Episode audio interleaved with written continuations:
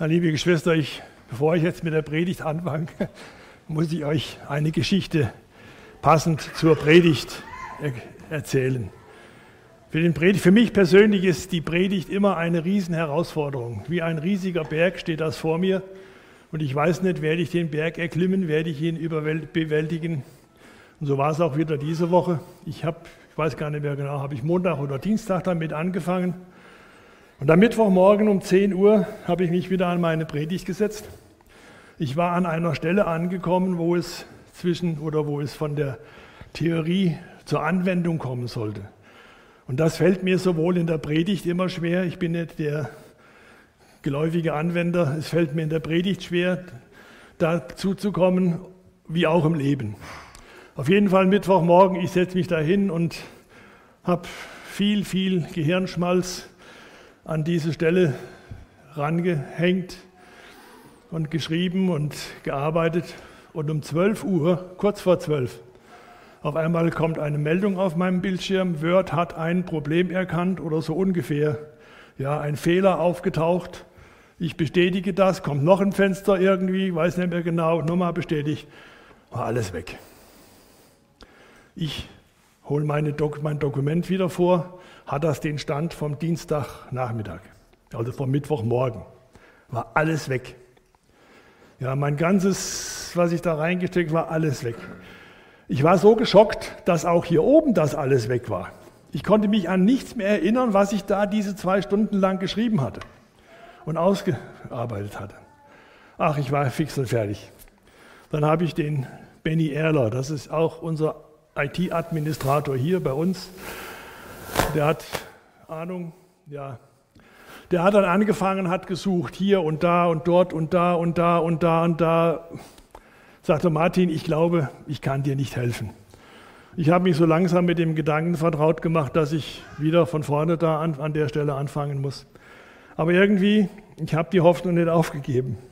Ich habe am Donnerstagmorgen noch, wir haben Mittwoch hier dafür gebetet, am Donnerstagmorgen war ich noch sehr, sehr zuversichtlich, dass Gott ein Wunder tun kann. Dann gehe ich an, meine, an meinen PC, schalte ihn an, rufe Word auf und da kommt, kommen die zuletzt benutzten Dokumente. Ja, ihr kennt das, wie ihr Word wahrscheinlich nutzt. Ja, so eine Reihe Dokumente, die man als letztes benutzt hat. Und da sehe ich auf einmal in ganz dezentem Grau hinterlegt wiederhergestellte Datei. Punkt .txt.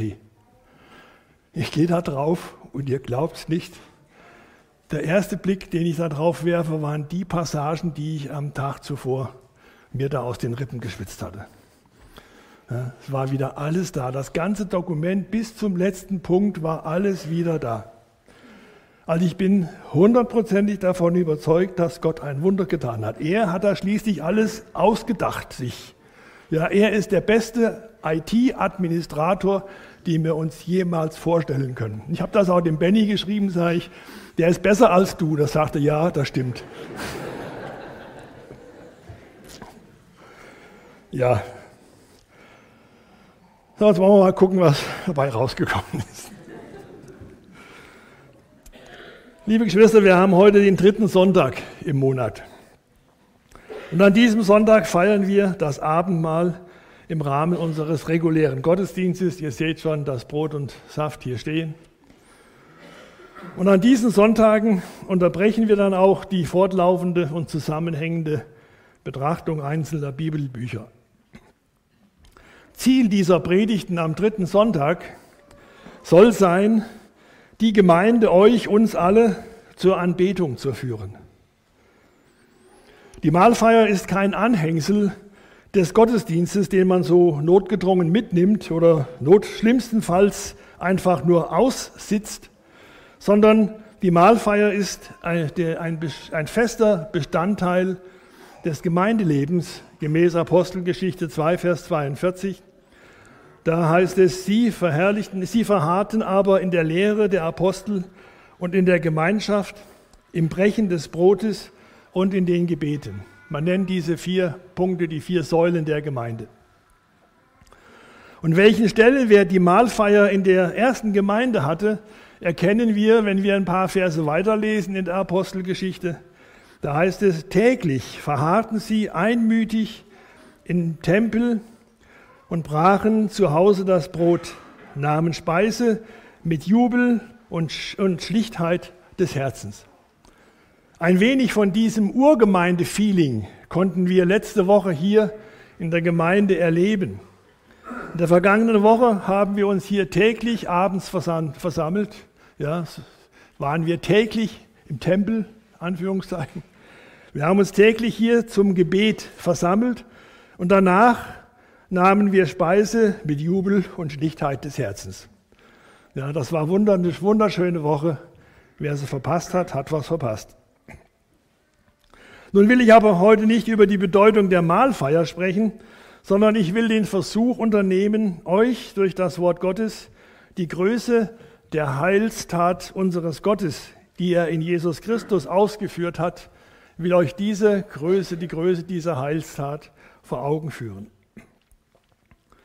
Damit wir dann nachher, nach der Predigt, angemessen, in angemessener Haltung und Weise Brot und Wein zu uns nehmen können und Gott anbeten und ihm dabei die Ehre geben können. In unserem Hauskreis beschäftigen wir uns seit einiger Zeit mit den Eigenschaften Gottes. Ich denke, dass die Betrachtung solcher Eigenschaften Gottes dazu dient, die Größe Gottes zu erkennen bzw. sie annähernd zu erahnen. Denn wirklich begreifen können wir das Wesen Gottes mit unseren begrenzten mit unserer begrenzten Einsicht niemals. Ich habe zur Vorbereitung äh, der Bibelstunden ein Buch gelesen von Toser, A.W. Toser. Das Buch heißt Das Wesen Gottes. Und ich möchte in dieser Predigt einiges weitergeben, was mich daraus besonders angesprochen hat. Und ich möchte euch an dem Segen, den das Buch mir gebracht hat, möchte euch daran teilnehmen lassen. Der Titel der Predigt lautet Vom Wesen Gottes. Ich bin mir bewusst, dass ich damit ein großes Thema angepackt habe und mit dem ich in dieser Predigt keineswegs zu Ende kommen werde. Als ich meinem Schwiegersohn von diesem Vorhaben, von diesem Plan erzählt habe, da ist er in seine Bibliothek gegangen und hat mir so einen Stapel Bücher hingelegt, die alle das Wesen Gottes betrachtet haben, die das Thema zum Inhalt dieser Bücher hat. Es waren vier oder fünf Bücher. Also es ist ein großes Thema, aber wir packen es an.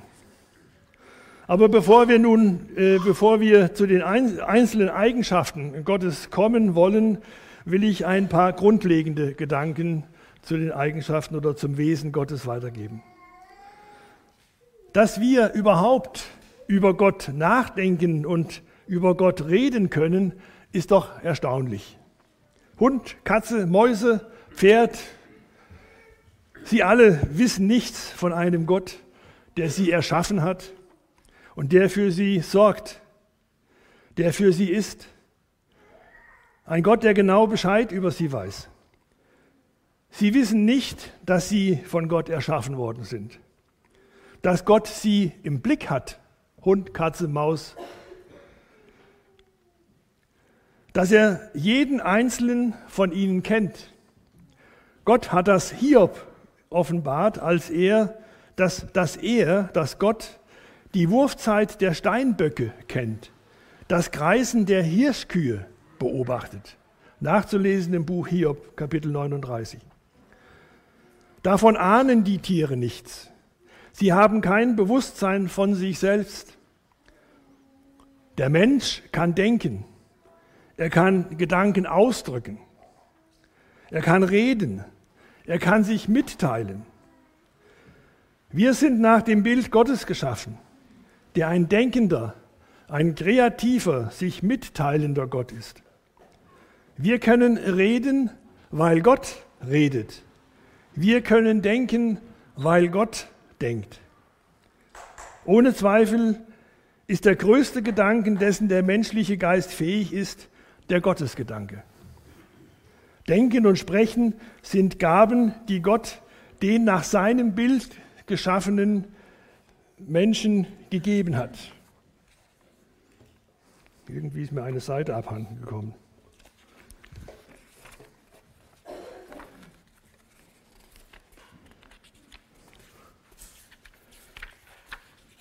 Tatsächlich.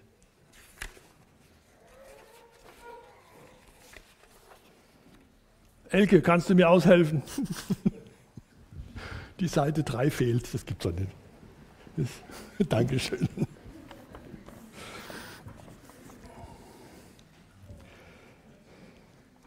Also nochmal, der größte Gedanke, zu dem der menschliche Geist fähig ist, ist der Gottesgedanke. Denken und Sprechen sind Gaben, die Gott den nach seinem Bild geschaffenen Menschen gegeben hat. Es ist für uns nun von größter Wichtigkeit, dass unsere Gottesvorstellung so nahe wie möglich an das wahre Wesen Gottes heranreicht. In den letzten Jahrzehnten hat äh, diese Gottesvorstellung erheblichen Schaden gelitten. Man stellt sich Gott als einen etwas tüdeligen und alten Herrn mit langem weißen Bart vor, der irgendwo im fernen Weltall auf irgendeiner Wolke oder auf irgendeinem Stern residiert und nicht so recht weiß, was eigentlich hier auf der Erde so los ist. Und das drückt auch ein Sprichwort aus, was wahrscheinlich jeder kennt. Man solle Gott einen guten Mann sein lassen. Man kann, man kann diesen guten Mann, diesen alten Mann dann doch nicht so richtig ernst nehmen.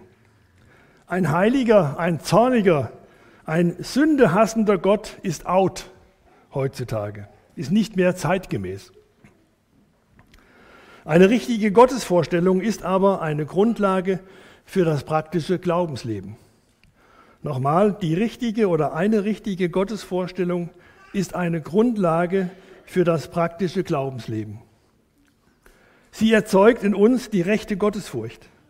Nicht eine Furcht wieder zum Fürchten vor einem zornigen Gott, sondern eine Ehrfurcht, die uns sowohl die rechte Distanz zu Gott als aber auch das rechte Verhältnis zu einem liebevollen und ein liebevolles Vertrauen zu einem Vater, zu ihm schenkt. In dem, Buch, in dem Lied Amazing Grace ist das äh, sehr schön ausgedrückt.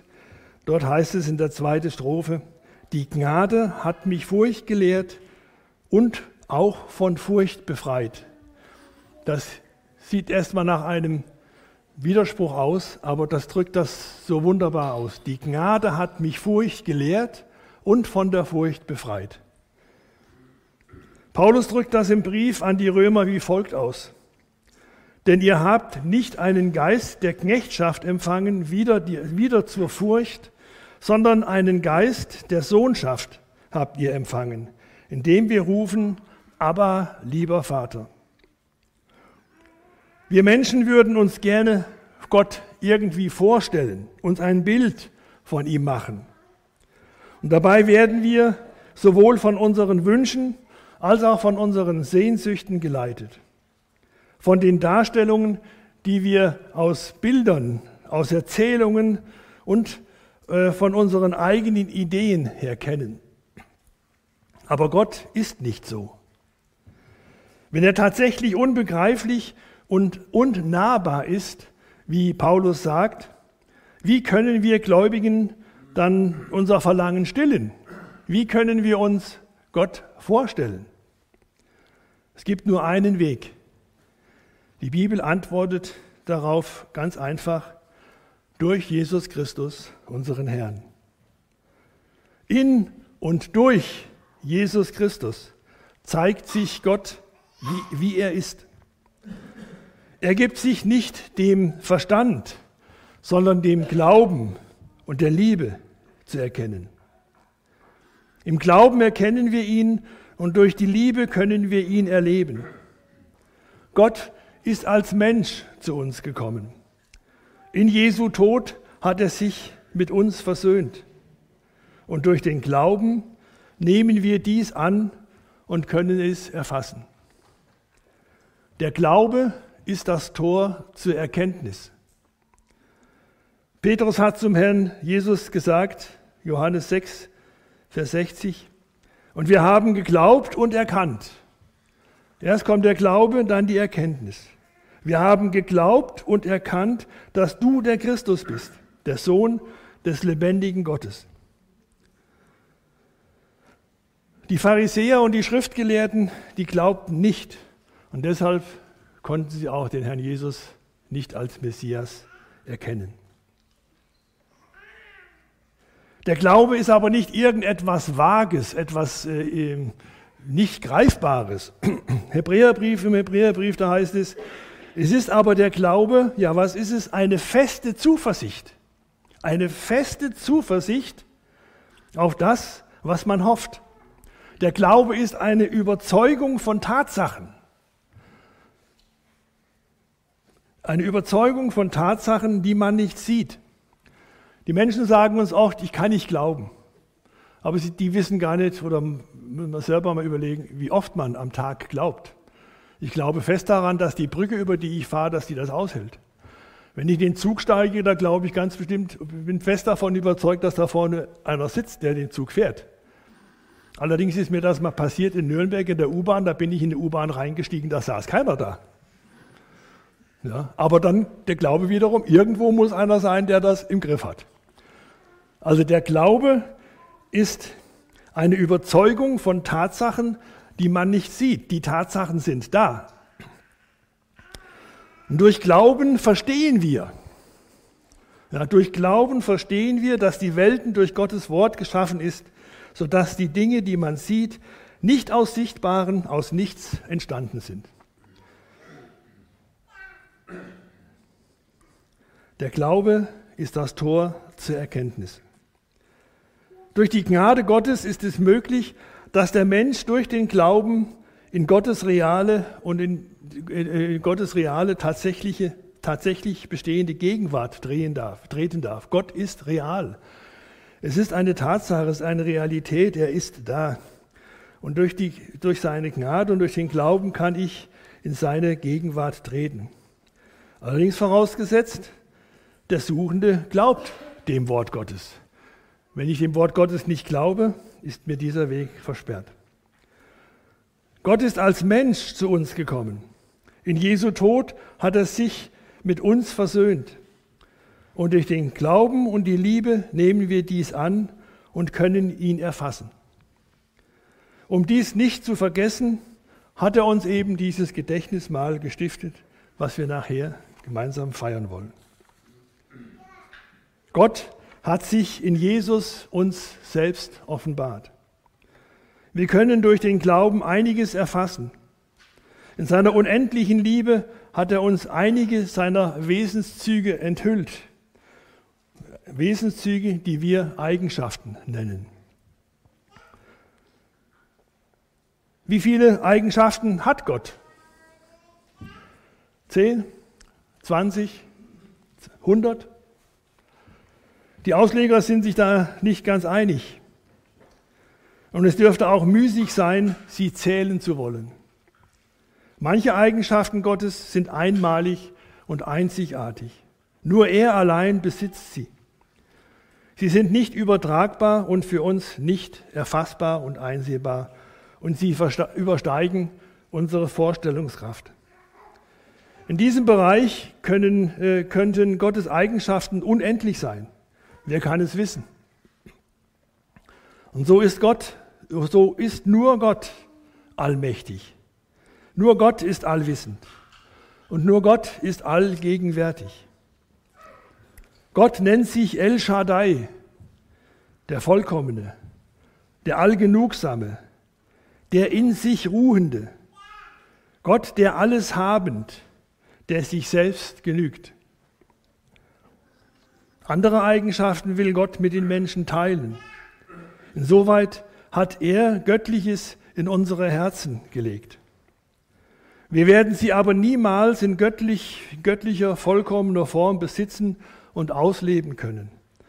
Da steht unser sündiges Wesen, dem steht unser Fleisch entgegen. Wir werden sie nur schwach widerspiegeln können. Aber wir können lieben wir können barmherzig sein. Wir können gerecht und ehrlich sein, gütig und gnädig. Und weil wir das können, sollten wir es auch tun. Auf diese Weise werden wir Nachahmer Gottes. So wie es im Epheserbrief steht, seid nun Nachahmer Gottes als geliebte Kinder und wandelt in Liebe, wie auch der Christus uns geliebt und sich selbst für uns hingegeben hat, als Opfergabe und, äh, und Schlachtopfer. Gott zu einem Wohl, äh, zu einem duftenden Wohlgeruch. Nun denken wir Menschen aber in Schubladen. Wir sind entweder oder. Niemals beides gleichzeitig. Wir sind zornig oder milde. Wir sind barmherzig oder gerecht. Wir sind streng oder gütig. Um ein richtiges Verständnis von Gottes Eigenschaften zu haben, ist es wichtig, dass wir sie als Einheit sehen. Wohl können wir jede einzelne untersuchen und betrachten, aber wir können sie nicht voneinander trennen. Gottes Eigenschaften sind nicht isolierte Charakterzüge, sondern Einzelteile seines ganzen, ganzheitlichen Wesens. Ja, so, Gott ist ganz anders wie wir. Er ist immer alles. Wir dürfen Gottes Eigenschaften nicht isolieren. Zum Beispiel sehen wir, dass wenn Gott Macht hat, dann muss er, weil er eben unendlich ist, alle Macht haben. Er ist allmächtig. Wenn er Wissen besitzt, dann bedingt seine Unendlichkeit, dass er alles Wissen hat. Er ist allwissend. Ähnlich ist von seiner Unveränderlichkeit auf seine Treue zu schließen. Er ist unwandelbar. So folgt daraus, dass er nicht untreu sein kann. Denn das würde erfordern, dass er sich verändert. Eine Schwäche im göttlichen Wesen würde Unvollkommenheit bedeuten. Aber da Gott vollkommen ist, kann er keine Schwäche haben, kennt er keine Schwäche. Und so erklärt eine Eigenschaft die andere und beweist, dass es lediglich an unserer Begrenztheit hier liegt, dass wir die Enden nicht zusammenbekommen. Alle Taten Gottes stehen in Übereinstimmung mit seinen Eigenschaften. Keine Eigenschaft widerspricht einer anderen, sondern sie harmonisieren miteinander und gehen in der unendlichen Tiefe der Gottheit ineinander über. Alles, was Gott tut, deckt sich mit dem, was Gott ist. Tun und Sein ist in ihm eins. Die bekannte Vorstellung von einem Gott, der zwischen seiner Gerechtigkeit und seiner Gnade hin und her gerissen ist, entspricht überhaupt nicht den Tatsachen. Außerdem würde das bedeuten, sich einen Gott vorzustellen, der sich seiner selbst nicht sicher ist, sondern der in irgendeiner Art und Weise frustriert und gefühlsmäßig unbeständig wäre, der irgendwann mal sagen, ups, da ist mir was passiert. Das kann Gott nicht passieren. Ich habe euch bis jetzt viel aus Tosers Buch schon wörtlich zitiert, ohne es explizit zu nennen. Aber ich will ja hier keine Doktorarbeit äh, abliefern, sondern ich will euch, wie gesagt, an dem Segen, der mir das Buch gebracht hat, euch teilnehmen lassen. Und ich will das auch nicht verschweigen. Ja, ich will mich nicht mit fremden Federn schmücken. Ich hatte vor ein paar Minuten bereits gesagt, eine richtige Gottesvorstellung, ähm, eine richtige Gottesvorstellung ist eine Grundlage für das praktische Glaubensleben. Tosa ist zur folgenden Erkenntnis gekommen. Es kann meiner, also seiner Meinung nach bewiesen werden, dass jede Irrlehre, die der Gemeinde Jesu im Lauf der Jahre zu schaffen gemacht hat, entweder durch falsche Gottesvorstellung oder durch Überbetonung bestimmter Lehren entstanden ist. Eine Eigenschaft so hervorzuheben, dass dadurch eine andere verdunkelt oder gar ausgeschlossen wird, bedeutet sich in einen betrüblichen theologischen Morast zu versenken. Und trotzdem sind wir immer wieder versucht, genau das zu tun. Zum Beispiel lehrt die Bibel, dass Gott Liebe ist. Durch die Art und Weise, wie manche das ausgelegt haben, ist Gottes Gerechtigkeit, die von der Bibel ja auch gelehrt wird, so gut wie geleugnet worden. Andere überspitzen die Lehre von der Güte Gottes so sehr, dass sie in, in Widerspruch zu seiner Heiligkeit gesetzt wird. Manche bringen es fertig, durch Überbetonung seines Erbarmens seine Wahrheit aufzuheben. Nur dann stehen wir der Wahrheit korrekt gegenüber, wenn wir all das zu glauben wagen, was Gott über sich selbst ausgesagt hat. Der Mensch lädt sich eine schwere Verantwortung auf, wenn er die Offenbarung Gottes um jene Teile zu verkürzen trachtet, die ihm in seiner Unwissenheit als anfechtbar erscheinen oder nicht in sein Bild hineinpassen. Ende des Zitats. Aber nun wollen wir es mit den allgemeinen Betrachtungen des Wesens Gottes und den Eigenschaften genug sein lassen. Wir wollen uns solchen Eigenschaften zuwenden, die Gott uns geoffenbart hat, indem er sie im Herrn Jesus uns gezeigt hat und die der Herr Jesus in seinem Wandel auf der Erde ausgelebt hat. Ich, habe, ich hatte gesagt, dass Gottes Eigenschaften im Herrn Jesus sichtbar wurden. Wenn wir Gottes Tun und das Handeln des Herrn Jesus in den Evangelien anschauen, sehen wir sowohl seine einmaligen und einzigartigen göttlichen, wie gesagt, nicht übertragbaren Eigenschaften, aber wir sehen dort auch die Eigenschaften, die er mit uns teilt. So konnte Gott, so konnte der Herr Jesus, er hat die Naturgewalten beherrscht. Er konnte über das Wasser gehen. Er hat aus Wasser Wein gemacht. Er kannte die Gedanken der Menschen. Er wusste, was in ihren Herzen vor sich ging. Er kannte das Ziel und den Ausgang seines vom Vater erteilten Auftrags. Und er konnte mit Gewissheit den Jüngern voraussagen, was nach ihm sein wird und wie das Ende der Welt aussehen wird. Solche Eigenschaften haben wir nicht.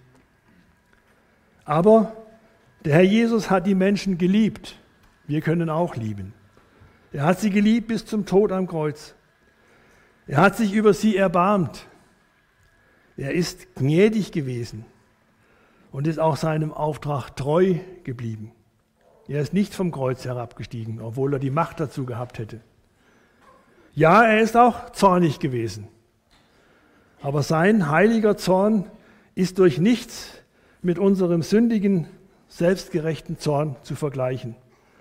Interessant in Gesprächen mit Menschen ist mir immer wieder passiert, dass die sehr schnell auf die Szene im Tempel, auf die Tempelaustreibung kamen. Der Herr Jesus hat auch Zorn gehabt. Der ist mit der Geißel ist er im Tempel gewesen. Ja, daran erinnern sich ja. Und ich habe den Eindruck, dass sie damit dem Herrn Jesus irgendeine sündige Eigenschaft andichten wollen. Aber sein Zorn war ein heiliger, gerechter Zorn mit unserem Zorn überhaupt nicht zu vergleichen. Schauen wir uns das ein oder andere an. Seine Liebe. Es erscheint mir ein unmögliches Vorhaben, Gottes Liebe und Jesu Liebe in ein paar Sätzen zu beschreiben. Gottes Liebe zeigt sich uns dadurch, dass er seinen einzigen Sohn für uns hingab, wie wir heute Morgen schon gehört haben, Johannes 3, Vers 16. Denn so hat Gott die Welt geliebt, dass er seinen einzigen Sohn gab, damit jeder, der an ihn glaubt, nicht verloren geht, sondern ewiges Leben hat.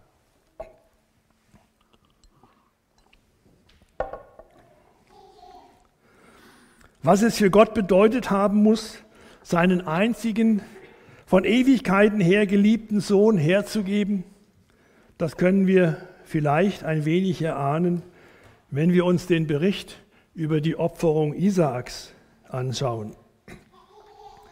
Dort ist es nicht bis zum Äußersten gekommen.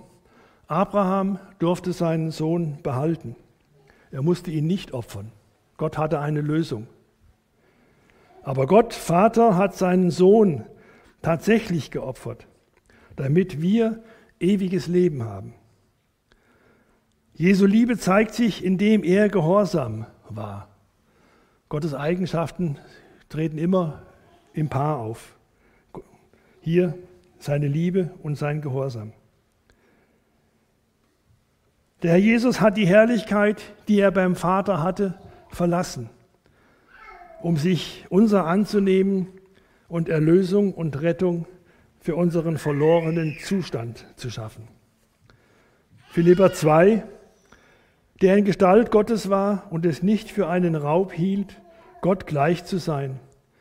Aber er entäußerte sich und nahm Knechtsgestalt an, indem er den Menschen gleich geworden ist und der Gestalt nach wie ein Mensch befunden, erniedrigte er sich selbst und wurde gehorsam, ja bis zum Tod am Kreuz. Jesus hat uns die absolute göttliche Liebe vorgelebt. Was wir, äh, dass wir seine Liebe in unseren Beziehungen ausleben, war ihm so wichtig, dass er es als ein Gebot formuliert hat. Johannes Kapitel 15, denn dies ist mein Gebot, dass ihr einander liebt, wie ich euch geliebt habe. Größere Liebe hat niemand als die, dass er sein Leben hingibt für seine Freunde. Und das hat er uns tatsächlich vorgelebt, indem er sich von seinen Geschöpfen ans Kreuz hat nageln lassen. Er hat sich von seinen Geschöpfen, von seinen geliebten Geschöpfen umbringen lassen. Gottes Liebe ist ohne Grund und Anlass. Er hat uns geliebt, als wir ihm noch ins Gesicht geschlagen haben als wir uns von ihm abgewendet hatten, als wir nichts mit ihm zu tun haben wollten, als wir noch Sünder waren, da hat er uns schon geliebt. Wie hat sich Jesus einem Versager wie Petrus wieder zugewandt? Einem ungläubigen Thomas. Er ist bei Sündern eingekehrt, hat mit Zöllnern gegessen, mit Ehebrecherinnen geredet mit Huren geredet. Er hat sich nicht vor Aussatz, vor körperlichen Leiden und Verkrüppelungen abschrecken lassen. Und dabei war er doch Gottes Sohn, Schöpfer des Universums, König der Könige, Herr der Heerscharen. Im Gleichnis vom verlorenen Sohn hat er uns die Liebe Gottes vor Augen gemalt, die Liebe des Vaters. Wir können uns noch so anstrengen, Gottes Liebe zu beschreiben und zu erklären. Es fehlen uns ganz einfach die Worte und die Dimensionen, das in rechter Weise zu tun. Schauen wir auf seine Gnade und seine Barmherzigkeit. In Gott sind Barmherzigkeit und Gnade eins. Gnade ist göttliche Gunst, die verliehen wird ohne Bezug auf irgendetwas, was wir tun können, um sie uns zu verdienen. Im Epheserbrief steht, denn aus Gnade seid ihr gerettet durch Glauben. Und das nicht aus euch. Gottes Gabe ist es, nicht aus Werken, damit niemand sich rühme. Die, die gerettet werden, werden umsonst gerechtfertigt, ohne Grund, allein aus Gnade. Gnade ist einzigartig für den Gott der Bibel und für die Nachfolger Christi. Manche wissen vielleicht, dass ich gerne Karl May lese. Ja, und kann ich den Jugendlichen nur empfehlen. Er ist immer wieder derjenige, alle seine Helden ja, lösen die Probleme nicht durch Kraft und Gnade und durch Mord und Totschlag, sondern in irgendeiner Art und Weise äh, mit List und Überzeugung. Und er stellt in den Büchern auch immer wieder den Gegensatz zwischen den Kulturen, in denen er gerade, der Held gerade unterwegs ist, wo Rache und äh, ja, Vergeltung und das alles hochgehalten wird. Und er steht dagegen und es wird immer wieder gesagt, wie kannst du nur, ja, der ist, der ist schuldig geworden, der gehört getötet, ja.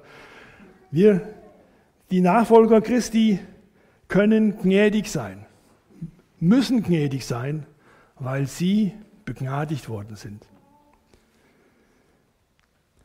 Die Nachfolger Christi sollen selbst ihre Feinde lieben. Der Gedanke der Gnade ist anderen Glaubensrichtungen oder Religionen vollkommen fremd.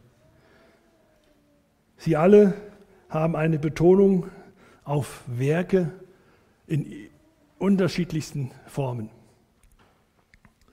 Gottes Gnade und Barmherzigkeit zieht sich wie ein roter Faden durch die Bibel. Wie sehr hat er sich immer wieder seinem Volk angenommen, obwohl sie ihm den Rücken gekehrt und nicht, ihm nach, äh, und nicht nach ihm gefragt haben und den Götzen nachgelaufen sind. Wenn Gott sie züchtigen musste, sind sie jammernd und klagend zu ihm gelaufen und er hat sich immer wieder ihrer angenommen und sie aus den verschiedensten Knechtschaften und Bedrängnissen befreit. Angefangen von Abel bis zum heutigen Tag ist keiner auf eine andere Weise gerettet worden als nur allein durch die Gnade Gottes. Und schauen wir auf den Herrn Jesus, die personifizierte Gnade Gottes. Er war voller Gnade und Wahrheit. Wieder eine doppelte, doppelte Eigenschaft Gottes. Voller Gnade und Wahrheit. Er war der Ehebrecherin gnädig oder war er barmherzig? Ich weiß es nicht. Im Gleichnis vom Schalksknecht stellt der Herr Jesus uns seinen Vater als den gnädigen Herrn dar oder vor, der eine unermessliche Schuld erlässt, ohne Gegenleistung. Wie hat er sich der Lahmen, der Blinden und Aussätzigen angenommen? Voller Gnade und Wahrheit. Wie oft hat er Sünde vergeben, lediglich mit dem Hinweis, geh hin und sündige nicht mehr. Wir könnten sicherlich noch stundenlang über Gottes Eigenschaften nachdenken, verkörpert in dem Herrn Jesus Christus, über seine Güte, über seine Demut, über seine Geduld und seine Langmut, seine Freigebigkeit und über seine Gerechtigkeit. Aber eine Eigenschaft Gottes will ich noch zum Schluss betrachten, seine Treue. Zunächst mag Gottes Treue theologisch eine reine Tatsache sein, aber für den Gläubigen ist sie weit mehr. Wenn wir an Gottes Treue glauben, wird sie zur Nahrung für unsere Seele. Gottes Treue ist der tragende Grund unserer Hoffnung. Ja, der Gewissheit, dass er uns durchtragen wird bis zum Ende, dass wir einmal bei ihm sein können. Seine Verheißungen stehen und fallen mit seiner Treue. Nur wenn wir die völlige Gewissheit haben, dass er treu ist, können wir im Frieden leben und zuversichtlich dem zukünftigen Leben entgegenblicken. Der Angefochtene, der Bekümmerte, der Furchtsame, der Niedergeschlagene, sie alle können neue Hoffnung und neuen Mut schöpfen in dem Wissen, dass unser Vater im Himmel treu ist. Er wird immer zu seinem Wort stehen. Und wenn wir noch so hart bedrängt sind, dürfen wir gewiss sein, dass er uns nie seine Barmherzigkeit entziehen und nie seine Treue brechen wird. Paulus schreibt das an seinem Sohn im Glauben, an den Timotheus. Das Wort ist gewiss. Denn wenn wir mitgestorben sind, werden wir auch mitleben. Wenn wir ausharren, werden wir auch mitherrschen. Wenn wir verleugnen, wird auch er uns verleugnen. Wenn wir untreu sind, wird auch er untreu sein. Nein, das steht hier nicht. Diese, wie soll ich sagen, wird hier unterbrochen. Da kommt etwas, kommt, das erwartet man vielleicht, aber es kommt was ganz anderes. Wenn wir untreu sind, er bleibt treu. Denn er kann sich selbst nicht verleugnen.